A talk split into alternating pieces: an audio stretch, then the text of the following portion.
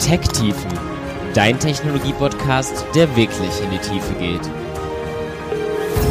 Jede Folge ein neues Thema und spannende Gäste. Von Entwickelnden für Entwickelnde.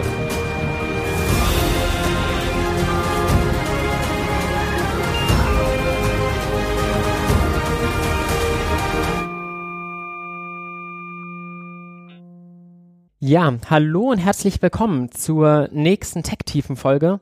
Und heute geht es wieder in ein neues Thema. Wir starten die nächste Serie, diesmal rund um das Thema Cloud. Cloud, ein weiter Begriff, Heute soll es vor allem erstmal so ein bisschen darum gehen, wie gehe ich denn in die Cloud? Was bieten mir Cloud-Offerings so im Wesentlichen? Wo ist da der Mindset-Shift, der vielleicht eingesetzt hat von, ich nehme hier meine Sachen von meinem Server und lifte die in diese ominöse Cloud, die da vor einigen Jahren plötzlich hochgepoppt ist? Und wie immer bin ich nicht alleine. Ich habe einen Gast bei mir. Ich freue mich sehr, Alexander Thiel bei mir begrüßen zu dürfen. Hi Alex. Hallo. Alex, wo kommst du her? Was ist dein Background? Wie bist du in die Cloud gekommen? Ähm, ich bin eigentlich Naturwissenschaftler von der Ausbildung her, äh, habe dann nach meinem Studium äh, angefangen, äh, eher in die Richtung IT-Dienstleistung zu arbeiten. Bin jetzt bei der Innovex GmbH seit über zehn Jahren äh, und mache da diverse Projekte bei Kunden, hauptsächlich so mit dem Fokus auf Datenanalyse, Business Intelligence und solche Dinge. Und äh, da hat sich das so ergeben, würde ich mal sagen, dass mit dem Shift äh, in die Cloud, den unsere Kunden vollziehen in den letzten Jahren, natürlich auch meine Projekte da dann zum Teil ihren Schwerpunkt äh, hinbekommen haben. Was ist denn so dein Standard-Arbeitsportfolio in deinem täglichen Alltag? Kommst du mehr so von der Netzwerk-Server-Administrationsseite? Bist du Entwickler? Also ich bin meistens in der Rolle so als Technical Lead oder Architekt unterwegs. Also eigentlich mehr so Engineering-Schwerpunkt würde ich sagen, weniger Analytics und aber auch tatsächlich so Aufbau von einfach Architekturen in der Cloud eben. Weil ich habe tatsächlich äh, auch schon während meines Studiums damals angefangen, ziemlich viel Operating zu machen. Ich habe damals äh, einen größeren Cluster von Unix-Servern betreut für unseren Arbeitskreis und bin auf die Art und Weise so ein bisschen da reingerutscht. Also ich habe auch einen ziemlich starken Operatings-Background. Die standen dann einfach irgendwo in so einem Serverraum, wahrscheinlich irgendwie so der Besenkammer nebenan und ihr habt die provisioniert mit genau so was für so Tools bisschen, damals? Also auch das war ist schon lange her, das ist so Mitte der 90er Jahre gewesen. Das waren damals, ach, CF Engine haben wir verwendet, um, um das Configuration Management zu machen. Ich weiß gar nicht mehr, ob es das überhaupt noch gibt. Äh, wir haben uns das alles so ein bisschen selber beigebracht. So, das äh, ist natürlich jetzt äh, gerade so im Hinblick auf diese ganzen DevOps-Sachen, die da natürlich eine deutliche Rolle spielen wieder und die auch mit dem Cloud zusammenhängen. Ja, da können wir vielleicht nachher noch mal ein bisschen drüber sprechen, wie, wie das sozusagen so zusammenpasst. Kommt das alles so ein bisschen wieder zurück, dass man äh, sozusagen der Entwickler auch äh, viel dann Operatings macht. Und äh, sozusagen in dem Spannungsfeld, in dem Umfeld, so bewege ich mich oft in meinen, in meinen Projekten. Sehr schön. Was war denn das erste Projekt? Wann, wann war das vor allem auch, wo du mal irgendwie mit Cloud in Berührung gekommen bist? Also das erste ist eine Weile her, lass es mal fünf Jahre sein oder so. Und das war so ein typisches Setup, wenn wir nachher über die Use Cases von der Cloud reden, äh, ist das sozusagen so ein klassisches Ding. Das war nämlich eigentlich so ein Startup, die sozusagen ein bisschen Geld hatten und noch nicht genau wussten, wie gut funktioniert jetzt eigentlich äh, das Produkt und äh, das Ganze, wie, wie kriegen wir das alles hin und hatten natürlich auch Interesse dran, sehr hohe Entwicklungsgeschwindigkeit sozusagen zu bekommen. Und ich hatte dort aber eigentlich eher eine Rolle, ähm, Reporting zu machen auf, auf den Daten, die da kommen. Aber dadurch, dass die sozusagen alles direkt in der Cloud aufgebaut haben von Anfang an, ähm, bin ich so natürlich dann da reingerutscht. Hab zum ersten Mal ein bisschen gesehen, wie das funktioniert und so. Hab mir dann natürlich das, fand es auch interessant. Ähm, und äh, dann von da aus sozusagen hat sich das dann weiterentwickelt. Ja, ich war ja noch in der Universität, als das ganze Thema Cloud so ein bisschen aufkam. Ich war damals gerade im Master und ähm, zunächst war bei mir Cloud irgendwie noch verbunden mit irgendwie Dropbox. Das war für mich so das erste, was ich mit Cloud kannte. Irgendwie da liegen Dateien jetzt irgendwo, wo ich nicht so genau weiß, auf welchen Servern und werden dann irgendwie magisch hin und her gesynkt gegen zwischen ganz vielen Leuten und dann haben wir dann irgendwie mit 500 Leuten aus dem ganzen Jahrgang eine Dropbox gehabt, um halt irgendwie Altklausuren hin und her zu tauschen. Und dann gab es eine Vorlesung, die mir dann erklärt hat, wie das alles geht. Da habe ich das erste Mal AWS gehört und die Google Cloud kam dann auch und dann ja auch irgendwann Azure, was ja so die drei großen heute, zumindest im europäischen Raum, glaube ich, sind. Und ja, dann, dann habe ich da gelernt, irgendwie, was ist Compute und die ganzen Sachen, über die wir heute nach und nach reden wollen. Genau. Also was mir sozusagen zu dem Stichwort einfällt, dass wir vielleicht ein bisschen diskutieren und abgrenzen sollten, äh, weil das so Begriffe sind, die man oft hört und die auch, finde ich, ein bisschen schwer zu greifen sind, ist immer dieses Thema Infrastructure as a Service, Software as a Service sozusagen. Also Dropbox ist zum Beispiel so ein typisches Beispiel für Software as a Service, ähm, wo ich im Prinzip eine, eine Applikation in der Cloud habe, die ich irgendwie einfach nutzen kann über, über irgendwelche Schnittstellen. Und am anderen Ende des Spektrums, das ist das, was eigentlich in der Praxis in unseren Projekten eigentlich sehr häufig auch zum Einsatz kommt, sind natürlich Infrastrukturdinge, die dann als Service äh, verwendet werden, wo ich dann eigentlich sozusagen nur noch virtuelle Server habe. So, das sind so diese beiden Pole, zwischen denen sich das bewegt. Und das ist auch so ein relativ kontinuierliches Spektrum, aus dem ich mir dann sozusagen als Benutzer, als Anwender was rauspicken kann. Genau, die sich im Wesentlichen ja über das Level an Detailgrad, auf die ich auf die jeweiligen Dienste zugreifen kann, eben unterscheiden.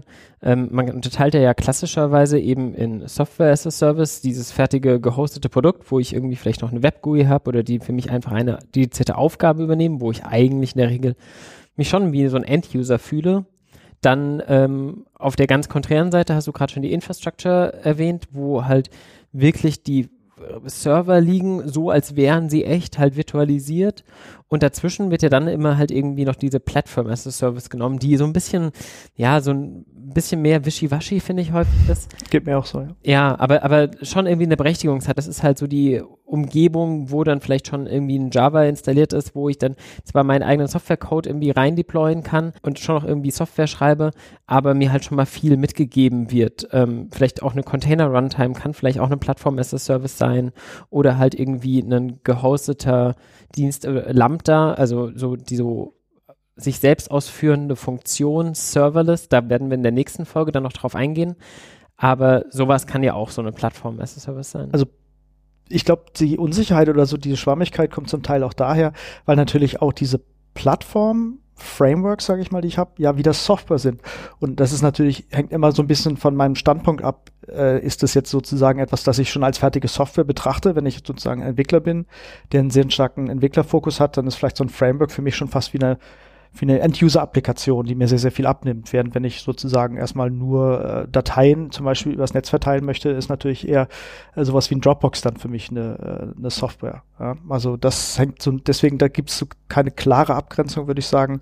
Aber das ist so ein Spektrum zwischen Infrastructure, dann äh, Plattform, das mir sozusagen über diese reine Infrastruktur hinaus noch äh, weiteren Mehrwert anbietet zu irgendwie dann festen äh, oder fertigen End-User-Applikationen. Genau. Ich finde vor allem wichtig, so im Kopf zu haben, dass es halt eben dieses breite Spektrum in der Cloud gibt, damit man irgendwie auch ein einheitliches Bild davon bekommt, mit wem man oder wovon man redet, weil je nachdem, zu wem man eben redet, haben Menschen eine unterschiedliche Assoziation zu Cloud. Wenn man zu der Person auf der Straße redet, die vielleicht gar kein ITler ist, dann wird es dann der häufig halt irgendwie sowas sein, das, was hinter meinem iPhone hängt und meine Daten irgendwo hin und her schiebt, eben so eine klassische Software-End-User-Lösung.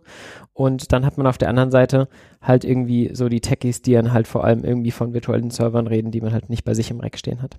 Lass uns doch vielleicht mal zuerst nochmal auf die Motivation für Cloud eingehen und auch wo das Ganze herkommt, weil ich glaube, das geht ja einher. Die Legende zumindest besagt ja, dass Amazon bei sich eine relativ große Netzwerk- und Serverinfrastruktur einfach gebraucht hat, um ihren Online-Shop zu betreiben. Vor allem, weil man halt sehr unterschiedlich starke Lasten auf den Servern hatte.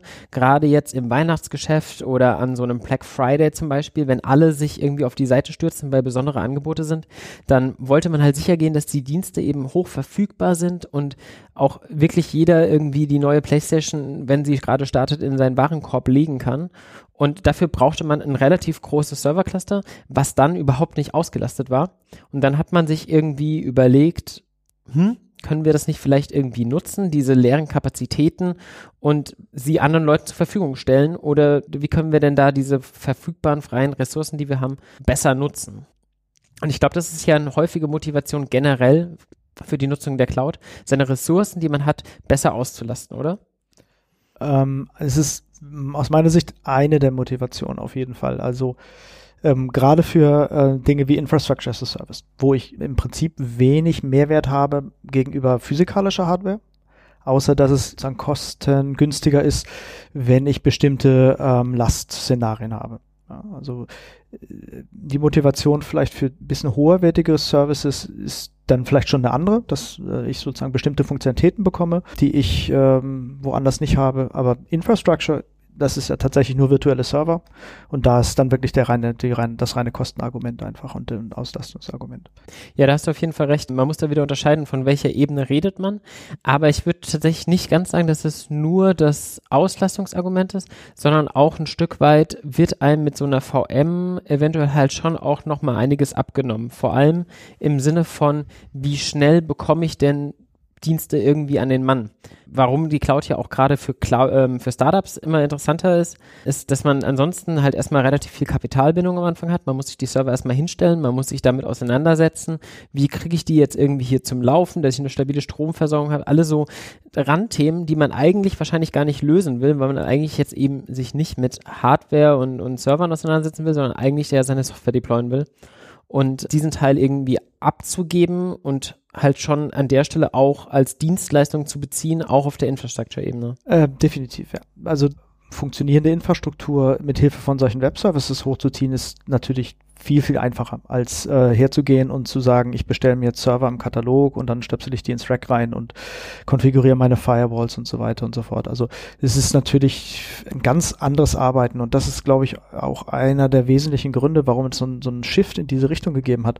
Weil äh, wir haben es ja vorhin schon kurz das Stichwort erwähnt, DevOps zum Beispiel, die Know-how-Tiefe, die ich brauche, um so eine Infrastruktur tatsächlich, sagen wir mal, gut, produktiv zu betreiben, ist nochmal eine extra Sache. Da gibt es nochmal viele extra Themen, aber zumindest mal meinem Entwicklerteam in die Hand zu geben, zu sagen, ihr baut mal eure eigene Infrastruktur so, wie ihr das braucht, ist mit solchen Services natürlich viel einfacher, weil die mir schon sehr viele Dinge abstrahieren und auch Tools an die Hand geben, mit denen ich solche Sachen dann eigentlich mit relativ wenig Aufwand gut äh, handhaben kann ähm, Infrastructure as Code ist ja zum Beispiel so ein, so ein Beispiel. Also ich habe ja diese, diese ganze Infrastrukturgeschichte wird ja praktisch über Web-Services abgebildet, ähm, äh, sprich Schnittstellen und dann gibt es natürlich entsprechende Tools, die mir, also ich, ich kann die natürlich direkt ansprechen, diese Schnittstellen mit entsprechenden über eine Web-GUI zum Beispiel oder ein Command-Line-Interface. Aber es gibt natürlich auch fortgeschrittene Tools, wo ich dann mit sozusagen der deklarativen Sprache einfach meine Infrastruktur beschreiben kann und äh, die dann für mich diese Schnittstellen bedienen, so dass halt die Stru Infrastruktur so aufgebaut wird, wie ich sie haben möchte. Und äh, das ist tatsächlich eine Sache, die kann man eigentlich relativ schnell lernen, würde ich sagen. Das äh, funktioniert echt gut. Ja, das ist ein guter Punkt. Also da ist ja das die Art, wie ich auf meine Server zugreife, durchaus eine unterschiedliche, ob ich sie jetzt bei mir zu Hause habe oder nicht. Ähm, wenn ich jetzt in meiner Firma eigene dedizierte Server habe, dann gucke ich, dass die irgendwie mit Strom versorgt sind, dass die irgendwie am LAN-Anschluss liegen, dann logge ich mich da ganz am Anfang vielleicht bei der Installation erst auch nochmal kurz mit einer Tastatur und einem Monitor irgendwie ein, bis die soweit laufen, dass ich mich da von außen mit einem SSH-Key SSH eben drauf einloggen kann und dann lasse ich die halt immer so laufen. Und in der Cloud ist das halt irgendwie was ganz anderes. Da brauche ich mich um den ganzen Strom und das ganze Thema nicht kümmern, sondern ich konfiguriere die mir eben entweder halt irgendwie über eine API oder eben, wie du schon erwähnt hast, über Infrastructure as Code. Und genau, an der Stelle sei auf jeden Fall einmal die Folge 7 oder 8 zu Infrastructure as Code eben erwähnt, wo wir insbezit auf Terraform eingehen und wie man eben mit Terraform diese ganzen verschiedenen Ressourcen auch ähm, provisionieren kann. Genau, eine andere Sache, was mir jetzt gerade noch in den Kopf kommt, ist natürlich, dass diese Herangehensweise auch ähm, so gewisse Best Practices natürlich wirklich gefördert werden, wie zum Beispiel Konfigurationsmanagement automatisiert ist. Weil ich in der Cloud, wenn ich so eine Cloud-Infrastruktur habe, im Prinzip immer davon ausgehen kann, dass ich sozusagen alles wegschmeiße und wieder neu aufbaue. Also was man auf jeden Fall vermeiden sollte, sind halt diese typischen Sachen, ah, ich fix das mal schnell von Hand und hinterher weiß mir keiner mehr so genau, wie das gewesen ist, sondern was man wirklich macht, ist eigentlich Produktionsumgebung, wie gesagt, sei mal ein bisschen äh, ausgenommen, aber wenn ich jetzt sozusagen ein Entwicklerteam habe oder möchte ein neues Feature bauen, sollte es eigentlich jederzeit möglich sein, auf Knopfdruck die komplette Infrastruktur einmal hinzustellen mit der kompletten Konfiguration äh, und an allem drum und dran um das sozusagen möglich zu machen, achtet man automatisch eigentlich auch drauf, dass da nichts mehr von Hand geändert wird, sondern alle Dinge dann tatsächlich eingecheckt, gereviewt werden und äh, qualitätsgesichert dann einfach irgendwo liegen. Ja, absolut. Das ist halt schon irgendwie ein, ein Stück weit ein Mindset-Shift, wenn man halt immer überlegt, okay, wie ist denn der gesamte Prozess um etwas aufzusetzen, weil man kann es halt einfach auch viel einfacher mal wieder durchtesten. Also jetzt lokal, wer tut bei sich lokal schon wirklich regelmäßig seine Server irgendwie mal platt machen und gucken, ob man wieder auf den aktuellen Stand kommt. In der Cloud wiederum, wo man ja auch für Rechenleistung die ganze Zeit bezahlt, wo sie irgendwie läuft, da werden bestimmt auch gleich nochmal näher drauf eingehen, wie das genau funktioniert, da ist es normalerweise eben nicht ratsam, die Server einfach 24 Stunden, 365 Tage am Tag in derselben Last eben laufen zu lassen, sondern durchaus ähm, sie zum Beispiel, wenn man, sagen wir, einen Test-Workload hat, einfach übers Wochenende, wenn dann keiner arbeitet, auch wieder runterzufahren, um an der Stelle Kosten zu sparen. Und dadurch ist man ja gezwungen, diesen Prozess des Aufsetzens wirklich so zu automatisieren, dass der Montagmorgens dann auch erfolgreich durchläuft. Genau, ein anderes Thema, über was wir jetzt hier noch nicht geredet haben, ist das Thema Public versus Private Cloud. Dazu sollte vielleicht zum einen gesagt sein, wir werden heute uns vor allem mit dem Thema Public Cloud auseinandersetzen, aber eine kurze Erwähnung sollte es ja durchaus vielleicht finden. Ähm, es gibt ja irgendwie viele Szenarien, dass man auch so eine Art Cloud-Dienst bei sich, sich betreibt. Dazu werden wir auch in einer der zukünftigen Folgen nochmal tiefer drauf eingehen. Und es gibt so verschiedene Mischkonstellationen, wo ich irgendwie versuche, lokale Clouds mit Public Clouds zu vereinheitlichen. Hast du damit schon mal gearbeitet, Alex? Ähm, jein, es ist immer mal wieder Thema. Es ist in meinem aktuellen Projekt auch, äh, ist es geplant, was zu tun. Ähm, ist es, glaube ich, weniger sozusagen die Private Cloud, aber so Hybridansätze, wo ich tatsächlich On-Premise-Infrastruktur habe, die jetzt nicht unbedingt Cloud sein müsste, wo ich aber sozusagen bestimmte Workloads äh, in die Cloud auslagern will, zum, jetzt insbesondere Public Cloud. Und das äh, spielt häufig natürlich eine Rolle, gerade bei so einer Migrations, äh, bei so einem Migrationsprojekt, wenn ich jetzt sage, okay, ich möchte das machen, habe mir das durchgerechnet, das ist attraktiv für mich und äh, jetzt wollen wir halt anfangen, ähm, irgendwie Sachen in die Cloud umzuziehen, dann ist es ja meistens oder eigentlich niemals möglich, auf einen Schlag sozusagen meine komplette IT-Infrastruktur mal kurz in die Cloud rüber zu schubsen. Ähm, sondern was man dann eben typischerweise tut, ist, dass man eben eine Verbindung herstellt, eine geschützte Verbindung, so ein VPN zum Beispiel, zwischen meinem Cloud-Anbieter und äh, meiner in internen Infrastruktur und dann Stück für Stück eben Services umziehe und das dann teste und äh, sozusagen so dann äh, eben in der, in der Zwischenzeit oder je nachdem, wie viel ich da überhaupt machen möchte, vielleicht auch auf, auf Dauer, äh, ein Setup habe, wo die Cloud quasi eine virtuelle Erweiterung ist meines, meines lokalen Netzwerks. Ja, durchaus ein valides Szenario. Ich glaube, ähm, es kann ja durchaus auch immer noch der Fall sein, dass man sagt, okay, ich möchte gewisse kritische Daten vielleicht halt noch nicht in die Cloud lagern, auch wenn da das Vertrauen, glaube ich, immer größer wird, ist zumindest meine Wahrnehmung generell, gerade mit halt einfach auch mit verschlüsselten Daten Dinge dann durchaus in die Cloud abzulegen. Aber ähm, entweder habe ich irgendwie spezielle Hardware bei mir oder die Sachen laufen halt, ich möchte sie eigentlich nicht groß anfassen, muss aber ja dann trotzdem zwischen meinen Diensten irgendwie eine Verbindung gewährleisten. Und da ist halt eben eine VPN-Verbindung halt irgendwie erstmal der erste wichtige Schritt, ja. Gut, vielleicht sollten wir erstmal ein bisschen anfangen, wenn wir von Public Cloud reden, so ein paar Terminologien zu besprechen. Weil zumindest als ich damals in die Cloud kam, da war dann doch einiges, was irgendwie erstmal neu für mich war. Das erste, was einem da irgendwie auffällt, ist, es gibt irgendwie sogenannte Regions und irgendwie Availability Zones. Was hat es denn damit auf sich, Alex? Ich weiß es jetzt am ehesten noch bei Amazon, weil das ist tatsächlich die Cloud, mit der ich persönlich bisher am meisten gearbeitet habe. Ähm, die Konzepte sind aber meiner Meinung nach bei den meisten großen Anbietern doch sehr ähnlich. Ja. Ähm, es ist tatsächlich so, bei Amazon weiß ich, äh, es ist ein bisschen verwirrend zum Teil, auch immer noch für mich, wenn man da noch, noch hinschaut, weil diese Regions sind praktisch geografische Zonen oder Rechenzentren, die in bestimmten geografischen Zonen liegen. Da gibt es dann sowas wie Zentraleuropa sitzt in Frankfurt oder Nordeuropa in Stockholm, glaube ich, und so weiter.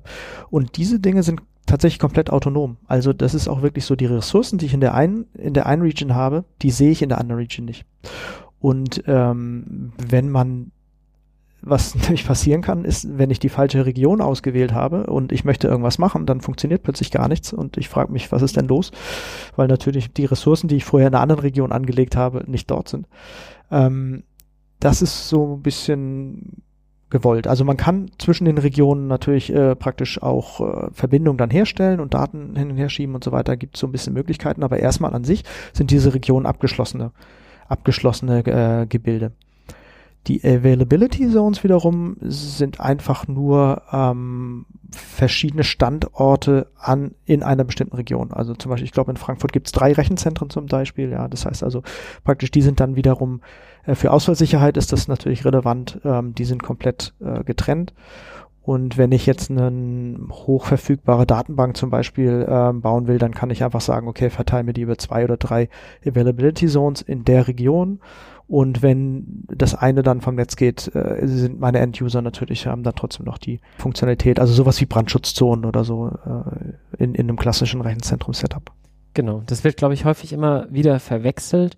Man sagt ja, man möchte hoch verfügbar sein, man möchte ausfallsicher sein und entsprechend halt eben irgendwelche Stromausfälle oder ähnliche Probleme, theoretisch ein Brand oder sowas, halt eben abfangen können. Und wenn man dann mit Leuten redet, dann sagen die, ja, das müssen wir ganz verteilt sein, Multi-Region. Aber das muss man ganz klar sagen, ist Quatsch. Man sollte nicht mit einem Projekt in der Cloud irgendwie direkt anfangen, normalerweise es gleich auf mehrere Regions zu packen, sondern wenn man vor allem im Hinblick auf Verfügbarkeit und Ausfallsicherheit irgendwie was erreichen möchte, dann sollte man halt einfach verschiedene Availability Zones machen und man sollte gucken, dass man halt vielleicht dann den einen Server oder, oder mehrere Server halt auf den verschiedenen Availability Zones laufen hat und einen Load Balancer davor, der den Traffic entsprechend auf diese verteilt, dass wenn dann einer wegfällt, kein Problem ist. Aber das über verschiedene Regions zu machen, ist zum einen ein bisschen vergebene Liebesmühe, weil eigentlich fallen nie alle Availability Zones quasi in einer Region auf einmal weg. Und zum Zweiten hat man mit Multi-Region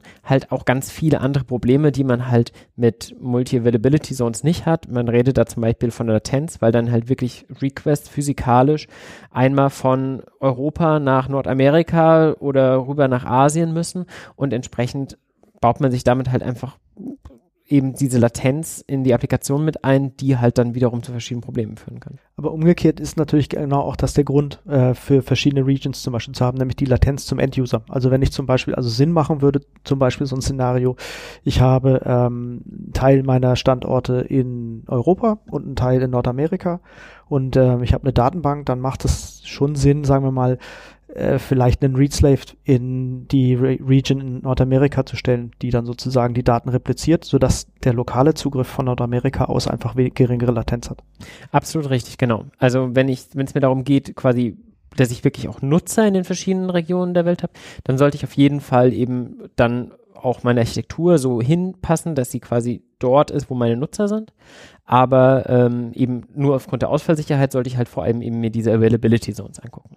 Dann gibt es ja innerhalb dieser Availability Zones nochmal sowas wie VPCs oder Subnets, so nennt es zumindest ein AWS-Sprech. Vielleicht bleiben wir heute mal so bei denen. Die anderen Cloud-Anbieter haben dann irgendwie nochmal andere Namen dafür, aber vom Prinzip her sind die Konzepte da doch eigentlich sehr gleich, zumindest auf der Infrastrukturebene. Ähm, was hat es denn damit auf sich? Ja, das sind natürlich jetzt auch keine Dinge, die sagen wir speziell jetzt für irgendwie Cloud oder so ist. Also das ist natürlich einfach ein Netzwerk-Setup, das segmentiert ist, macht ja immer Sinn. Also dass ich irgendwie sage, hier stelle sozusagen bestimmte ähm, bestimmte Menge meiner Server in ein bestimmtes Subnetz oder zum Beispiel Dinge wie so eine DMZ, also dass ich sozusagen nicht meine gesamte Serverflotte direkt ans Internet hänge, sondern dass ich da ähm, sozusagen ein separates Subnetz habe, das von außen erreichbar ist. Ähm, aber meine eigentlichen Kernkomponenten sozusagen in einem weiter innen liegenden Netz habe, das nicht direkt sozusagen von außen erreichbar ist das nimmt mir natürlich jetzt sozusagen so ein Webservice auch nicht ab, dass ich einfach irgendwie so ein bisschen grundsätzlich verstehe, wie man so Netze irgendwie aufbaut oder Infrastruktur zusammenstellt. Ähm, was es mir allerdings einfacher macht, finde ich jetzt persönlich zum Beispiel, ist, ähm, diese Konzepte dann auch wirklich umzusetzen. Also wer mal so eine Linux Firewall oder so äh, mit, mit Regeln versorgt hat, der kennt das, ist es relativ kompliziert. Ähm, der Webservice macht es mir relativ einfach, einfach zu sagen, der Port auf das Subnetz freischalten von außen, der Port auf das Subnetz freischalten von innen. Das sind sozusagen einzelne Zeilen, die ich einfach über eine Web-GUI zum Beispiel eintragen kann oder eben in meinem, in meinem Tool dann äh, Terraform zum Beispiel abbilden kann, so dass ich da dann die, mit diesen ganzen Low-Level sozusagen Kommandos gar nicht mehr in Berührung komme. Konzeptionell aber trotzdem ist es natürlich nach wie vor äh, so, wie man das eben auch on-premise machen würde, zum Beispiel mit einem, mit einem Switch oder einer Firewall. Ja, sehr, sehr interessanter Einwand von dir. Tatsächlich ist bei mir die Terminologie Subnet irgendwie total mit Cloud verwurzelt, weil ich es halt nur in dem Kontext jeweils benutzen musste weil ich halt eher noch nie so ein On-Premise-Cluster irgendwie jetzt gewartet habe. Aber das ist natürlich recht, das Konzept hat man natürlich in einem ordentlichen Cluster, was On-Premise steht, eigentlich auch, ja. Auch sowas wie ein VPC.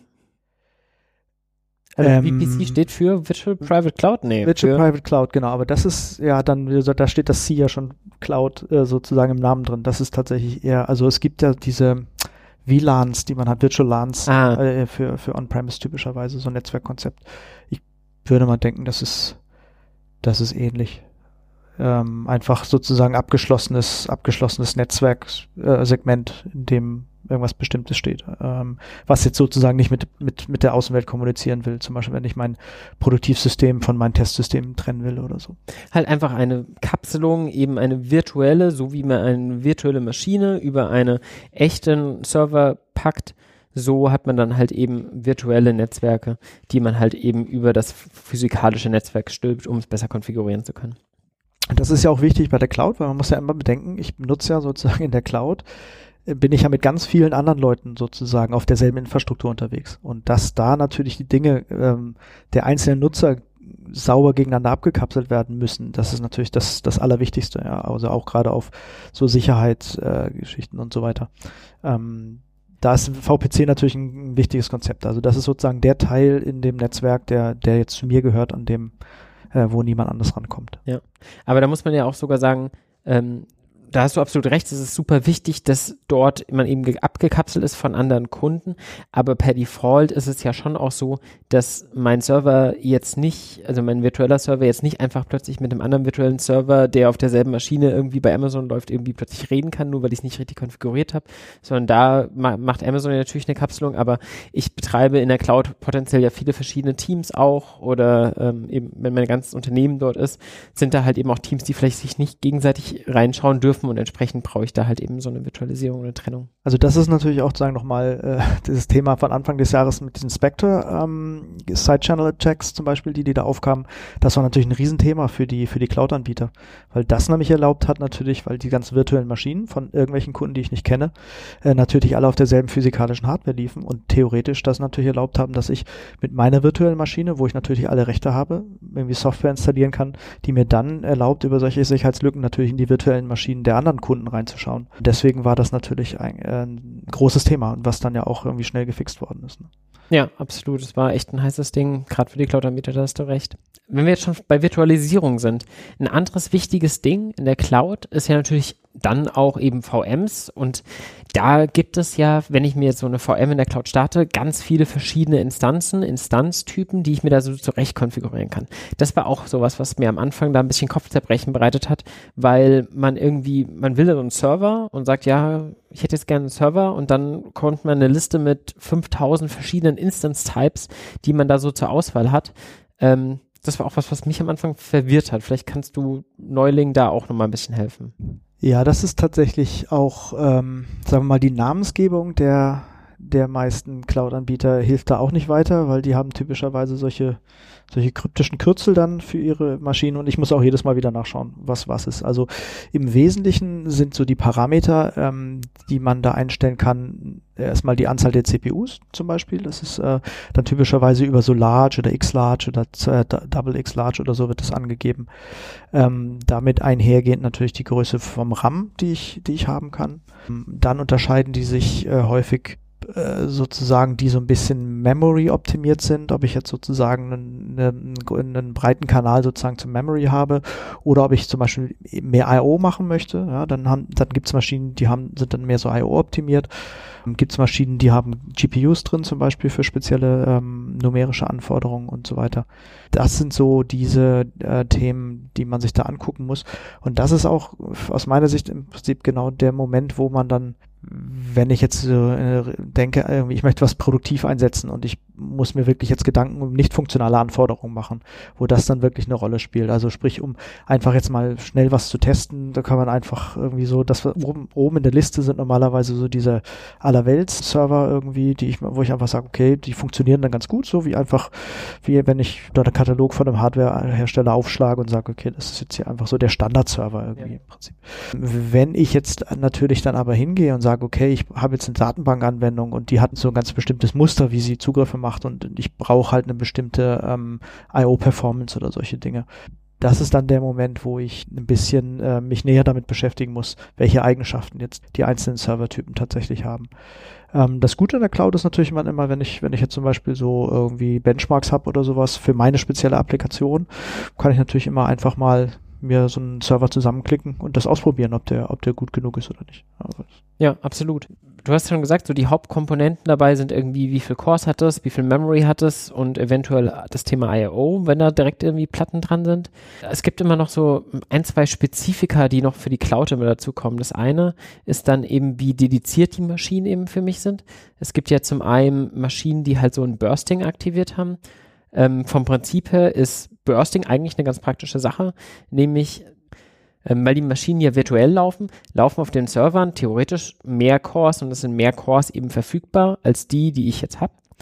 Und jetzt ist es natürlich so, dass ich meine Maschine mit meinen zwei Cores prinzipiell dann einfach so rechnen lassen kann. Aber es gibt ja auch Spitzen, die dann halt eben auf meine VM eben draufschlagen.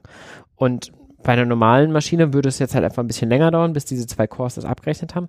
Aber wenn jetzt parallel eine andere VM auf derselben Maschine gerade eigentlich nichts zu tun hat, dann könnte man ja auch einfach noch mal ein bisschen mehr Cores an der Stelle benutzen. Und das ist was, was ja durchaus möglich ist mit irgendwie diesen Bursting Credits, wo man halt eben für einen gewissen Zeitpunkt seine eigene CPU automatisch ein Stück weit überschreitet und dafür halt solche Credits verbraucht, wohingegen es dann halt eben auch Maschinen gibt, wo das dediziert eben nicht möglich ist, wo ich halt immer wirklich genau die CPU zur Verfügung habe, die ich habe.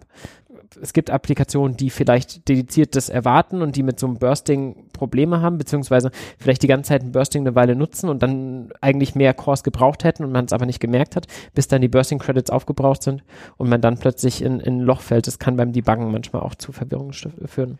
Also das ist natürlich ein wichtiger Punkt oder eine wichtige Eigenschaft, die äh, solche Cloud-Infrastruktur hat, dass ich ja nicht alleine, also oder Virtualisierung im Allgemeinen, aber bei der Cloud ist es natürlich extrem so, dass ich ja nicht alleine auf meiner physikalischen Hardware bin, sondern äh, tatsächlich sich meine Applikation plötzlich unerwartet komisch verhalten kann, weil irgendjemand anders was natürlich macht großen Cloud-Anbieter haben das gut im Griff, aber gerade zum Beispiel beim Thema Private Cloud ist es so, wenn ich sowas selber aufsetze, zum Beispiel kann das natürlich passieren, dass wenn ich da irgendwo was nicht optimal konfiguriert habe, ähm, dass dann plötzlich die eine Applikation alle anderen Applikationen, die auf derselben äh, physikalischen Hardware laufen, in Mitleidenschaft zieht, was man dann innerhalb seines eigenen Servers natürlich gar nicht sieht. Ja, wenn zum Beispiel plötzlich die IO-Performance äh, so schlecht wird, dass meine ganze Datenbank irgendwie nicht mehr richtig funktioniert, dann ähm, ist das für den Endnutzer sozusagen der Virtualisierungslösung oft erstmal schwierig festzustellen. Und äh, also dann, da, das ist schwer auch zu debuggen, muss man sagen. Also da ist es dann äh, schon gut, wenn man dann guten Draht hat zu den Leuten, die das betreiben. Die haben dann sagen können, ah, guck mal, da läuft jetzt gerade das Backup jeden Tag um 10 von der virtuellen Maschine und das äh, zieht sozusagen bei allen anderen die Performance runter. Ja, es gibt dann immer mal so Sachen, die man dann halt eben auf der VM-Ebene so nicht beobachten kann, weil man halt eben nicht die komplette Maschine unter seiner Kontrolle hat, das stimmt. Genau, aber bei den großen Cloud-Anbietern habe ich tatsächlich auch die Möglichkeit, ähm, mir zum Beispiel die Physiker, also zum einen äh, haben die das natürlich gut im Griff und, und die Hardware ist äh, auch, auch dafür geeignet, dass ich natürlich so Quotas machen kann, also dass ich ein bisschen mehr Geld bezahle und dann zum Beispiel garantierte Performance bekomme. Oder sogar, dass ich mir komplette physikalische Server ähm, einfach komplett miete. Ja? Dass ich dann sagte, okay, das äh, ist dann natürlich das so Premium-Modell, würde ich mal sagen, aber da kann ich mir dann sicher sein, das ist wirklich nur für mich und äh, da spuckt mir dann keiner in meine, in meine Suppe rein. Das andere Spezifika, was man in der Cloud bezüglich äh, virtuellen Maschinen hat, ist stark verbunden mit dem Thema Kosten, denn ich kann mir zum einen ja eine dedizierte Maschine klicken und dann habe ich die und dafür bezahle ich. Oder es gibt halt eben auch die Möglichkeit, deutlich günstigere Maschinen zu benutzen. Da gibt es bei den unterschiedlichen Cloud-Anbietern unterschiedliche Namen für Spot-Instance, zum Beispiel bei AWS. Das sind Maschinen, die ich zwar prinzipiell genauso klicken kann wie die anderen, wo ich aber halt eben nicht die Garantie bekomme, dass die für mich halt jetzt immer laufen, wo ich damit rechnen muss, dass der Cloud-Anbieter mir die wegschießt. Dafür sind sie halt dramatisch, äh, dramatisch günstiger der Cloud-Anbieter ähm, hält natürlich Überkapazitäten vor und die äh, will er natürlich auch sozusagen auch noch in, in Geld umsetzen. Das heißt, er bietet mir dann an, diese Überkapazitäten für, für einen Bruchteil, also ich rede hier zehn Prozent oder so des normalen Preises, äh, dann, dann zu nutzen. Andererseits, wenn jemand kommt, der dafür mehr bezahlt, dann äh, behält sich sozusagen der Anbieter ständig äh, das Recht vor, die einfach abzuschalten, ohne sozusagen größere ähm, Benachrichtigungen werden die dann einfach dem Mehrzahlenden zur Verfügung gestellt, diese Kapazitäten. Ist eine super Geschichte, gerade wenn man jetzt zum Beispiel so Dinge hat wie, ach, ähm, so, so Big Data Cluster oder sowas, wo ich einfach Worker Nodes habe, wo sowieso die Infrastruktur schon darauf ausgelegt ist, dass einfach mal Knoten ähm, weg sind. Also das, da kann man dann wirklich günstig sehr, sehr viel Rechenzeit sich einfach mal dazu mieten. Das genau, kann ich absolut nur unterschreiben. Ähm, hängt natürlich von der Workload ab, die man hat. Wenn ich jetzt irgendwie meinen PHP Single Server betreibe, vielleicht empfiehlt er sich sowieso nicht so direkt für die Cloud, aber ähm, der einfach ohne Redundanz da läuft und da sollte aber prinzipiell immer verfügbar sein, weil da laufen irgendwie Rechnungsdaten ein, ja, dann sollte ich den auf keinen Fall als Bot-Instance betreiben. Aber wie du sagst, wenn man irgendwie ein Big Data Cluster hat, was eh schon mal mit Ausfällen einzelner Knoten umgehen kann und Daten vielleicht verarbeitet, wo es jetzt auch nicht ganz so schlimm ist, wenn jetzt mal irgendwie ein Job länger braucht, ähm, ja, dann ist das eine super Geschichte, um da halt eben die Kosten zu drücken und dann halt im Endeffekt auch einfach viel mehr Server sich fürs gleiche Geld klicken zu können. Also was natürlich da jetzt wieder eine Rolle spielt, ist natürlich dieses Thema, was ich in der Cloud ja auch habe, dass ich zum Beispiel ja einen dedizierten Storage-Service habe, zum Beispiel. Also was ich ja irgendwie viel weniger habe, ähm, ist ja dieses, okay, ich habe jetzt so Worker-Nodes, die auch gleichzeitig die Persistenz meiner Daten irgendwie äh, sich drum kümmern, sondern ähm, ich habe ja typischerweise meine Daten zum Beispiel in einem S3 ähm, oder einem Data Lake, äh, heißt das bei Azure zum Beispiel oder so liegen und die Worker Nodes, die machen tatsächlich nur noch die Rechnung. Also sprich, die haben gar keine Persistenz mehr. Und wenn ich mir da ja auf dem Spot Market halt einfach mal 100 Stück zusammensuche und davon gehen dann 20 irgendwie weg oder so, dann ähm, dann, dann fängt die Software das ja schon ab. Ja, also die, die, der Koordinator, der merkt das ja dann, welche äh, Knoten da sind und welche nicht. Genau, da ist halt eben auch ein wesentlicher Unterschied und damit sind wir eigentlich beim dritten wichtigen Thema neben halt eben Compute und Networking, nämlich halt eben bei Storage, wo die Cloud sich wirklich unterscheidet von meinem lokalen, ja, Servern, bei meinen normal, normalen lokalen Servern, die halt eben normalerweise immer um die Uhr laufen und wo ich immer dieselben habe, ja, da habe ich vielleicht einfach die Platten verteilt, zwar ähm, über ein Netzwerk, so dass die einen Server auf die Platten von dem anderen zugreifen können, aber im Wesentlichen liegen die Platten immer im selben Server, weil ich fange ja nicht an, die da irgendwie rumzuschrauben. Und in der Cloud, wo ich halt irgendwie mal eine Maschine in dem Rack bekomme, mal eine Maschine in dem Rack und sie ja auch viel häufiger eben wie abschalte und wieder dazuschalte, um Kosten zu sparen, das ist halt eben super wichtig, die die, ähm, den Speicher und die Rechenleistung halt irgendwie zu trennen.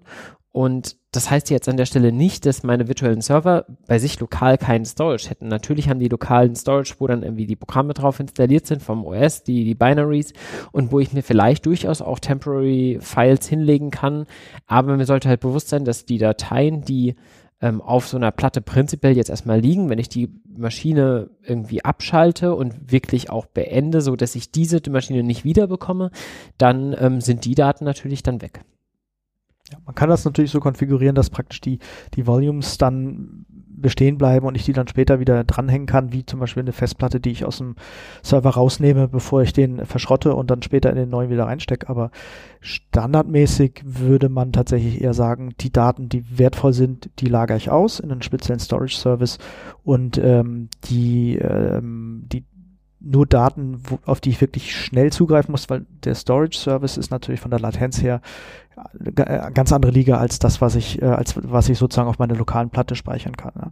Also man würde dann eben typischerweise beim Hochfahren der Maschine zum Beispiel die Daten einmal in die lokale Platte laden, da dann Berechnung drauf tun äh, und dann später sozusagen wieder, wieder zurückschicken. Genau, diese Storage-Dienste, von denen du da redest, sind ja irgendwie S3 zum Beispiel oder Google File Buckets, die halt irgendwie inzwischen ja auch in aller Munde sind, die ja auch so nochmal so ihre Eigenheiten haben.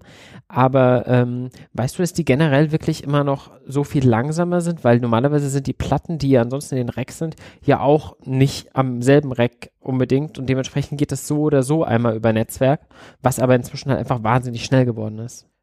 Ja, aber die Schnittstellen sind ja andere weil ich habe ja sozusagen, das sind ja trotzdem Services. Also ich mache eigentlich im Prinzip unten drunter einen HTTP-Aufruf an einen Service, der ihm sagt, gib mir mal den Inhalt von dem Bucket. Und das kann natürlich niemals so schnell sein, wie als wenn ich über eine, eine SCSI-Schnittstelle zum Beispiel auf, auf einen Block Storage zugreife zum Beispiel.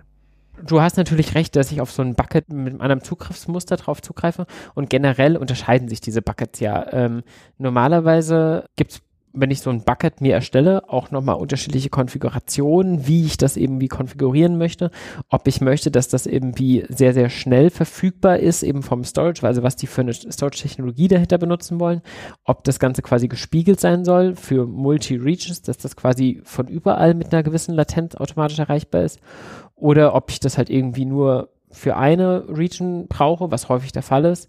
Und auch darüber regelt sich dann der Preis, den ich pro Gigabyte bezahle.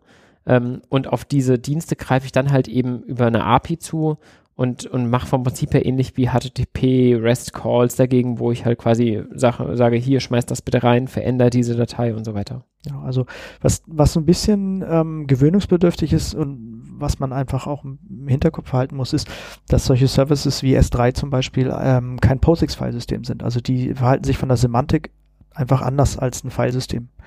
Ähm, es gibt keine Move-Operation zum Beispiel. Es ist immer Copy und Delete, sowas. Ja, das ist einfach, verhält sich ein bisschen anders. Ähm, ja, muss man, muss man einfach wissen. Äh, der Hintergrund, warum es keinen Move gibt, ist ja, dass diese Buckets an der Stelle masterless sind und der Zugriff auf die jeweiligen Dateien halt irgendwie über einen Hashwert eben funktioniert. Also bei diesen Object Stores gibt es zum Beispiel kein Konzept von Ordnern oder sowas, sondern es sind tatsächlich Objekte, auf die sozusagen zugegriffen werden kann über einen eindeutigen String. Und was man typischerweise macht, ist, weil man es einfach so gewohnt ist, dass ich halt irgendwie so Slashes in, in meinen Key reinschreibe, um das halt so ein bisschen für mich zu sortieren. Aber das ist der Storage-Technologie erstmal vollkommen egal. Also da gibt es sozusagen nicht wie äh, jetzt bei einem Linux-Filesystem zum Beispiel eine Unterscheidung zwischen irgendwelchen Ordnern und, und den eigentlichen Dateien, sondern es gibt tatsächlich einfach nur einen Schlüssel, unter dem ich ein bestimmtes Objekt finde und das ist dann das Dokument, das ich hole. Genau, wobei man sich da nicht verwirren lassen sollte. Natürlich kann man dann trotzdem über einen Command-Line sagen, bitte machen LS auf folgendem Pfad, worunter mir dann halt eben nur die Sachen anzeigt, die halt eben unter diesem Slash drin sind. Aber wie du sagst, die Dateien selber haben eigentlich einfach einen Key mit einem langen String, mit einer URI, worüber sie halt identifiziert werden. Und ähm, aber es gibt natürlich die Möglichkeit für den Nutzer, sich die Sachen dann durchaus anzuschauen, als wären sie in Ja, als wären sie. Also das wird sozusagen aber dann tatsächlich, das ist aber dann so quasi eine reine String-Manipulation. Das ist nicht irgendwie abgebildet auf dem, auf dem Datenmodell. Genau.